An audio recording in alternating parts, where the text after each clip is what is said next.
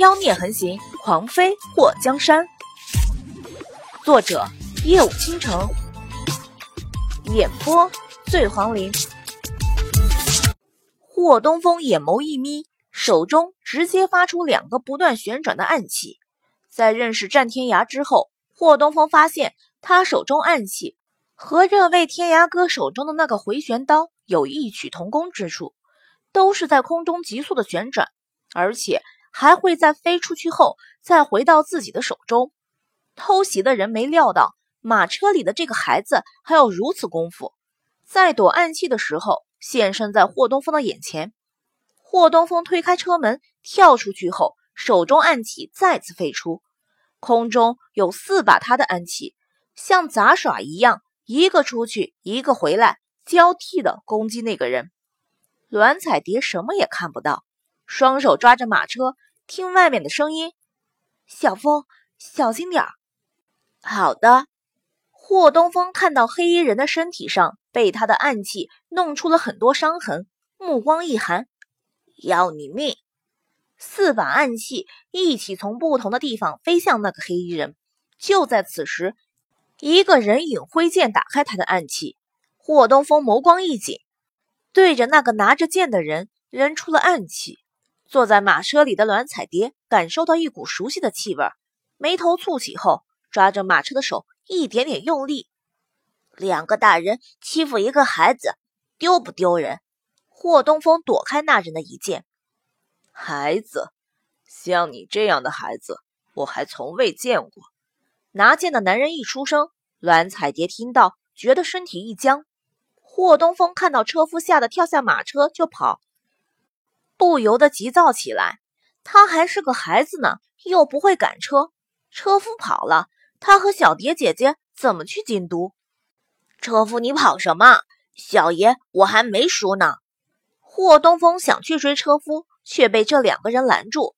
好狗不打道：“你可以走，车里那个女人不能走。”哎呦，你们这不但想劫财，还想劫色是吗？霍东风鄙夷地看着面前这两个人，刚刚那个受伤的，明显就是这个拿剑的人手下。这个拿剑的人才是关键人物。拿剑的人没想到一个七岁的孩子能说出这种话，当即有些语塞。在看到霍东风那张妖孽的小脸时，他愣了一下：“你姓什么？”“小爷谢你祖宗。”霍东风趁着此时，手中四个暗器一起招呼了过去。不把这两个欺负小孩和女人的坏人扎成马蜂窝，他就不信霍。暗中抽了抽嘴角，他好像真不信霍这么破。战天涯骑着马，一直远远跟着。在看到霍东风和第一个黑衣人打起来的时候，他沉思了片刻。霍东风那旋转飞刀的手法和他很像，貌似。师从同门啊！在看到那拿剑之人的时候，战天涯目光一沉，这人他认得，就是当初在明阳大半夜掳走了栾彩蝶，被他所救时候打伤的那个。看这两个人的意思，是想劫持马车，难道又是为了栾彩蝶而来？战天涯看到霍东风和那两个人打在一起的时候，在马车的另外一边有两个人偷偷靠近。他嘴角一动，手中回旋刀在瞬间甩出，随着两个扑通的声音传来，那两个人直接就被削掉了脑袋，尸首分家。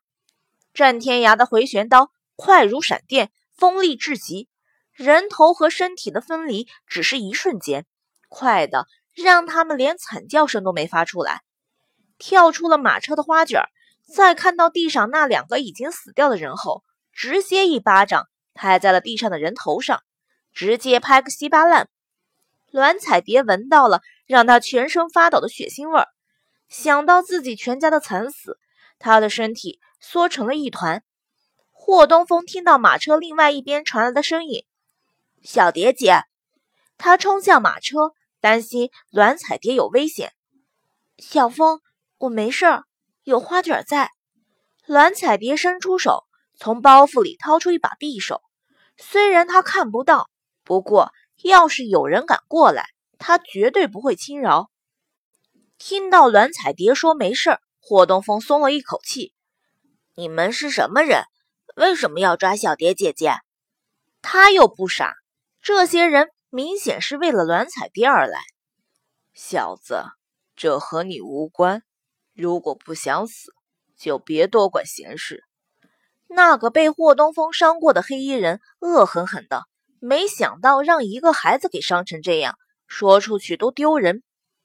别磨磨唧唧的，絮絮叨叨的，跟个女人似的。霍东风瞪了那黑衣人一眼：“你功夫不如我，就直接承认就好，别仗着个子比我高，舌头比我长就动嘴能耐。”霍东风突然打了个冷战，他不是故意说女人磨叽絮叨的，小蝶姐不会告诉他姐吧？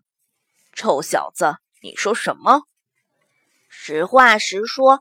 当个匪类还这么多话，霍东风难以理解这种笨蛋的心理，直接一个飞镖飞向那黑衣人的下巴。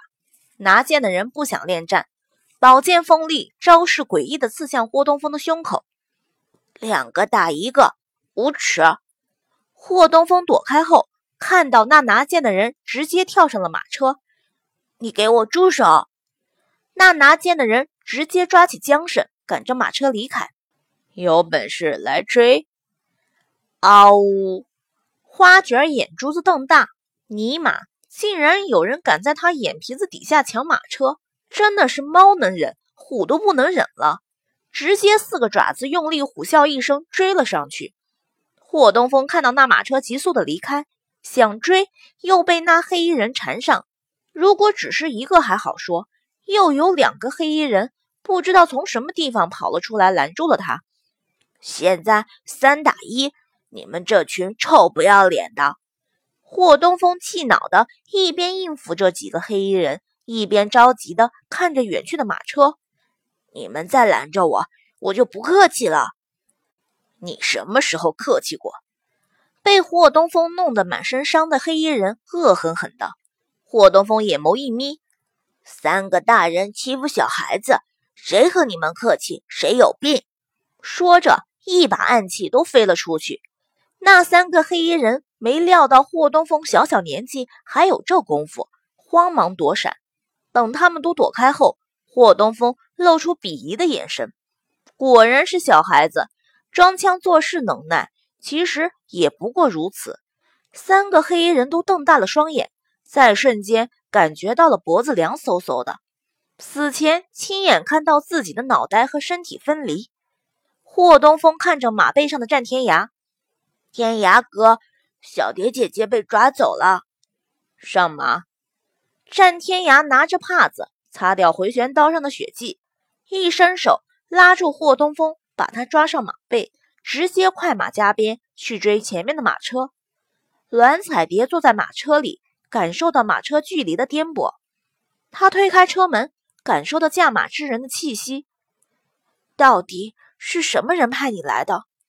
此时，他的脸色苍白中带着浓烈的恨意。你的眼睛还没好，你杀了我全家，为什么偏偏不杀我？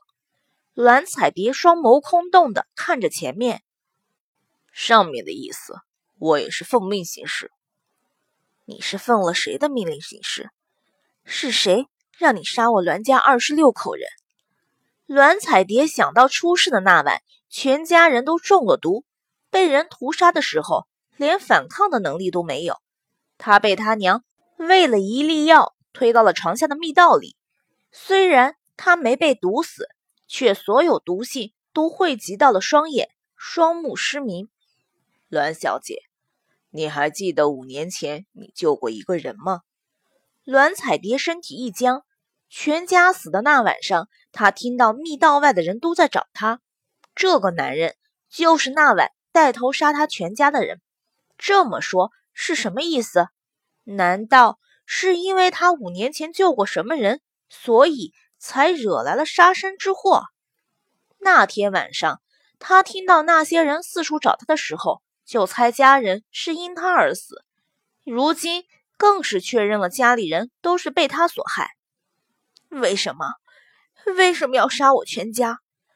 栾彩蝶嘶哑着嗓子扑了上去，温顺的他此时像要吃人的野兽，伸出指甲对着面前的人挠去。